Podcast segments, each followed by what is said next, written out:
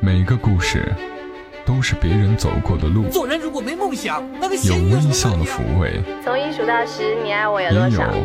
泪水的滋润。默默到来，故事如你。默默到来，故事如你。这里是由喜马拉雅独家播出的《默默到来》，我是小莫，在湖南长沙问候你。我特别喜欢今天这一期节目的标题：人间呢，竟然在这一刻显得这么慈眉善目。这句话是在作家戚景年的公众订阅号里看到的。有一次戚景年出差的时候，趁着工作间隙。溜小差冒雨去了一趟绍兴的王羲之古宅。七几年说，那条小街没有被粗暴的商业开发，家家户户沿着一条小河排开，窄小的厅堂当街相对，锅碗瓢盆叮叮当当，昏灯如豆，暮色如墨。一家人在巴掌大的小厅里。吃晚饭，炊烟从后窗袅袅飘起，散入烟雨中。那一幕人间烟火，迷得我几乎不忍离去。我就站在桥上，望着这缕缕人间烟火，淡淡山色。人们安安静静，细声细语，在小屋里吃着晚饭。目及之处，远远的有一座小塔。羞涩地站在矮矮的小山上，像一个等人的孩子，在黛色的黄昏中显得孤而静。人间呐，竟然在这一刻显得这么慈眉善目。我很喜欢七几年的这一段描述，也想起了一个人去绍兴玩的日子。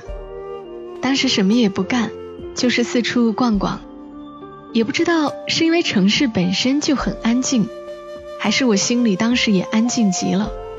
绍兴给我的感觉就是静静的，所以用七几年这一段话开了场，开始今天的节目。今天节目内容呢，也是发生在小时候的故事，故事发生的地点应该也是在浙江一带，叫做江郎山的地方。不知道有没有这一区域的听友？如果有的话，在节目下方留个言吧。这个故事的名字叫做《阿丽来我家玩啊》，作者叶子吹风，收录在《犀牛故事》。现在念给你们听。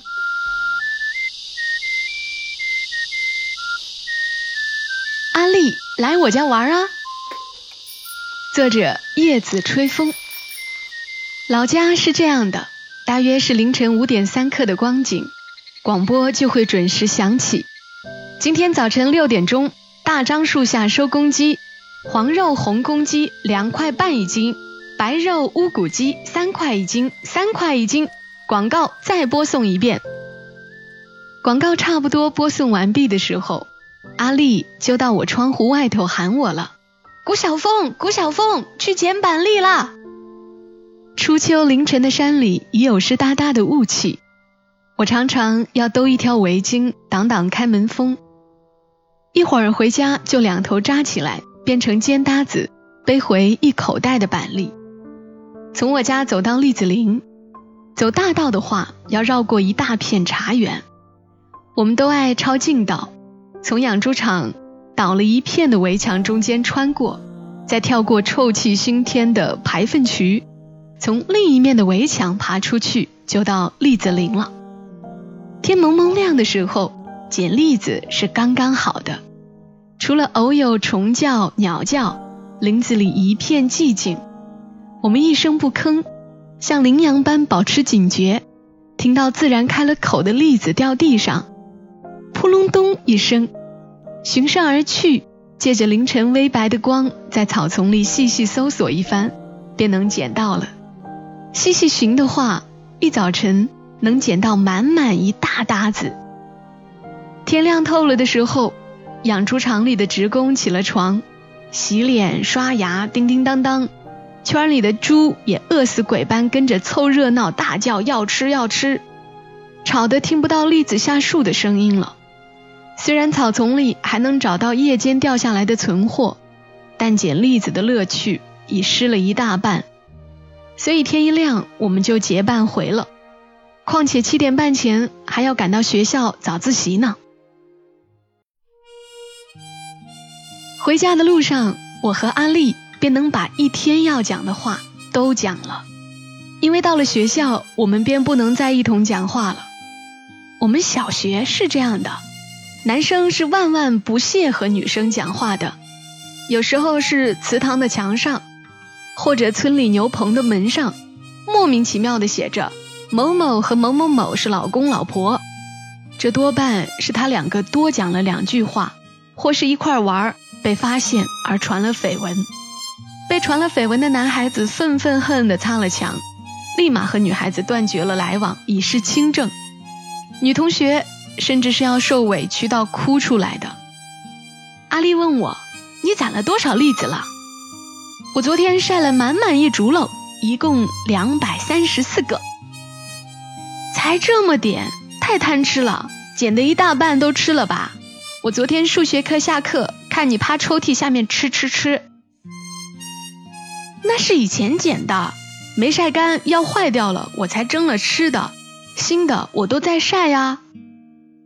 阿丽又说，要吃也是生的好吃呀，蒸完太粉了，吃了口渴。生的又脆又甜，特别是晒过有一点点烟儿的，又好剥又好吃。阿丽头头是道，阿丽时常这样讲来讲去，好像她什么都对似的。我顶讨厌她这样，我讨厌的时候就气气她。我知道说什么是最能让她恼火的。你攒那么多，是不是留给你侄子吃啊？当了叔叔了不起呀？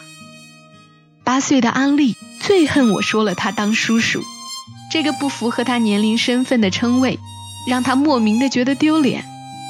他嫂子是阿丽的哥哥阿彪从外地领回来的，阿彪比阿丽大十几岁这件事，以及阿丽嫂子没上花轿先生孩子这件事，常常是村子里大家的闲话把子。阿丽听了气了整整两天，第二天广播响了。都没来叫我一道去捡栗子。上一回我俩这样不讲话，还是一年以前的事儿。那时候我刚回老家，因为会正背倒背三百六十五首儿歌，在儿歌界所向披靡，连续数周在村里的小孩面前是红人。直到有一天，阿丽不知从哪儿学了一首奇特的儿歌，一下子就撼动了我的地位。星期天的早晨，雾茫茫，捡破烂的老头排成一行行，哨子一吹，冲向垃圾堆，破鞋子、破袜子满天飞。不消半天，村子里的小孩人人都在唱捡破烂的老头。我一下泄了气，气得两天没理他。啊，说回这一次，第二天放学后，我去地里摘韭菜，绕道路过阿丽家，婶啊，婶啊。我妈让我来向你借点盐呢。我在她家院子门口外面喊，阿丽妈不在家。我推门进去，看到阿丽被吊在她家柿子树下，两只脚尖颠在地上，双手被绑着吊绳子上。他见我进来，瞪了我一眼，涨成猪肺色的脸扭向一边。你干嘛吊树上啊？我问他。你别管，我在练轻功。他说。我剥了一颗栗子给他吃，他吃完了大叫：“跟你说了，蒸的太粉了，吃了口渴。你怎么还是蒸的？”我又到水缸舀了一瓢水给他喝了，喝完了他说：“你回去吧，要盐自己到厨房去抓一把，我要继续练功了。”我下午就料到他今儿放学回家一顿打准少不了。下午上二年级语文课的时候。夏老师屁股后面给贴了张红纸，上面写着“气门”两个字，全班同学一节课都笑得暗流涌动，把夏老师气得够呛。谁都能看出来，那是阿丽的杰作。夏老师是村子里几十年的老教师，教过我爸爸和伯伯、叔叔。他是村小的校长兼全科老师，保安队长，领导着唯一的代课老师何老师。学校里一共有两个班级，四个年级。本来夏老师带甲班的三四年级，这个月何老师因为农忙，田里忙不开，夏老师便也带了我们乙班的一二年级的课。当时上的是二年级的语文课，阿丽他们二年级的正对着黑板坐好上课，我们一年级的就背对着黑板反方向坐着写作业。夏老师一边上着课，时不时的还要到甲班巡查一番，维持秩序，进进出出好多回。有一回就看到他屁股后面贴了“气门”两个大字，夏老师气得叫阿丽站到后面去，阿丽就正好。站到坐在反方向的第一排的我的面前，看到他嬉皮笑脸的。放学后，夏老师挑了水桶到地里给白菜浇水，他的菜地正好在阿丽家菜地的上垄，我都能猜到他如何跟阿丽妈告状，末了总要加一句：“苗子呢是棵好苗子，别长歪了，糟蹋了。”他哪一次不是这样说？所以阿丽会被他妈吊起来打是显而易见的事。我搬了椅子爬上去给阿丽解开绳子。阿丽妈回来时，我对她说：“婶儿，祠堂谷仓里有个老鼠，我请阿丽去抓抓。”阿丽妈拿来红花油说：“把手腕擦一擦再去嘞，别给老鼠咬了去。”哎。第二天一早，阿丽又喊我一同去捡栗子去了。每次下午的时候，夏老师一吹放学的哨子，阿丽就像时刻准备好的运动员一般，以百米冲刺的速度冲出教室，冲下斜坡，沿路一直跑到祠堂门口的大石头上。我因为常常要一路走一路高歌晃回家，有时候还要和路边树上的松鼠聊天儿，看到好看的花草，也是要忍不住蹲下来自个玩会儿过家家的。有时候要到黄昏时分才走到祠堂门口大石头那儿，阿丽已经做好了作业，坐石头上。有时候在练功，有时候在发呆。你是为了抢这块石头做作业，放学才跑这么快吗？有一天我问他，不是啊，你看那个太阳。阿丽指着山上的红太阳对我说：“我是要赶在太阳下山之前跑到这儿啊。”然后呢？然后我就看着他下山送他回家呀。阿丽说：“我觉得这个理由不错。后来我偶尔也会和太阳比赛，也常常跑在太阳前面。但是阿丽总还是能比我快一步，早一点儿坐在大石头上练功。祠堂边常常还有别的同学，我便要昂首挺胸，像红色娘子军一般，目不斜视。”尤其雄赳赳气昂昂地走过去，有时候还和一群小女同学一道嬉笑着跑过，特意要叽叽喳喳的特别大声、旁若无人的说话。但我总是希望后脑勺长出一对眼睛来，看看阿丽轻功练得怎么样了。他说，等他练成了飞檐走壁，三个跟头就能翻上江郎山，一步就能跨过一线天。仙侠关什么的也完全不在话下。长大后，我花了一天的时间爬上了江郎山的主峰，在山腰间抬头仰望一线天的时候，免不了会想起那个小孩的豪言壮语、浪漫梦想。要是能飞，他怕总还是想飞的。小学三四年级，阿丽家变得有钱起来，全家搬到镇上去住了。没人作伴，我就再没去林场栗子林里捡过栗子。但我仍旧在五点三刻听着广播，早早起床。等到初中去了镇上念书，想着或许能遇到他，却又听说他一家又搬到了城里，这样就好些年没有见到过他。我也变得天天要和太阳比赛，赶到太阳落山前完成一些事情，写作业。背课文或者其他的，目送太阳下了山，回了家，我便想起一些不着边际的山外头的事情来，一些想象当中城里的事情，或者人。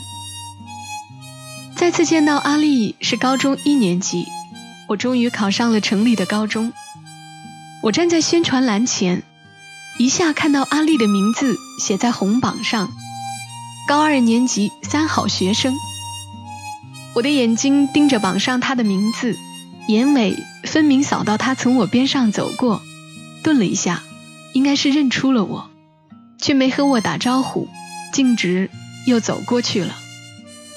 每当我想要和阿丽打声招呼的时候，我总是想起谷家庄老祠堂墙上那句可笑的“阿丽和谷晓峰是老公老婆”这样的咒语，便心里打了退堂鼓。这么几次以后，我便觉得打招呼也并没有那么必要，不说也罢吧。反正常常也能在宣传栏的红榜上看到他的名字了。我努力一点，或许也能上了红榜。到时候我的名字还有机会和他的名字一起写在红榜上，这样是比单纯的打招呼更有意义的事情吧。上大学后。我在人人网上找到阿丽，他作为交流生出国去了。谁能想到，那个谷家庄山沟沟里的小家伙，会一跨就跨过太平洋呢？原先最浪漫的梦想，不过是跨过江郎山的一线天而已呀。我在他一条栗子还是生的好吃的状态下面给他留言：“阿丽，来我家玩啊！”要是回谷家庄的话，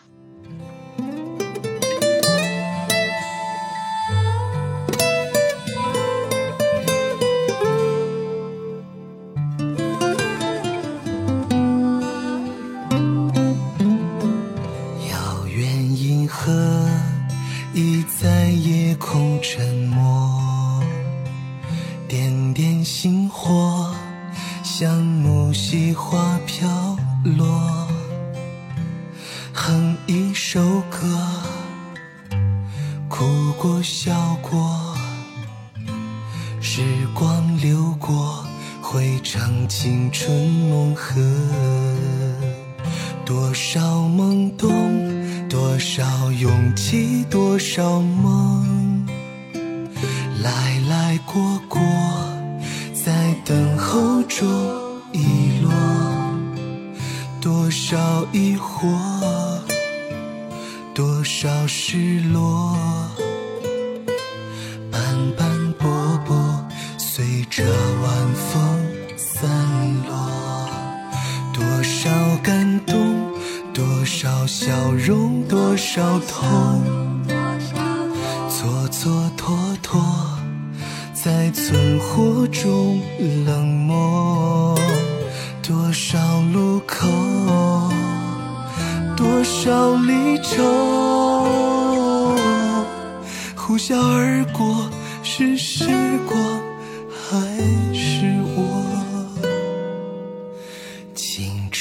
的河，曾在夜空闪烁，天真笑容，像白兰花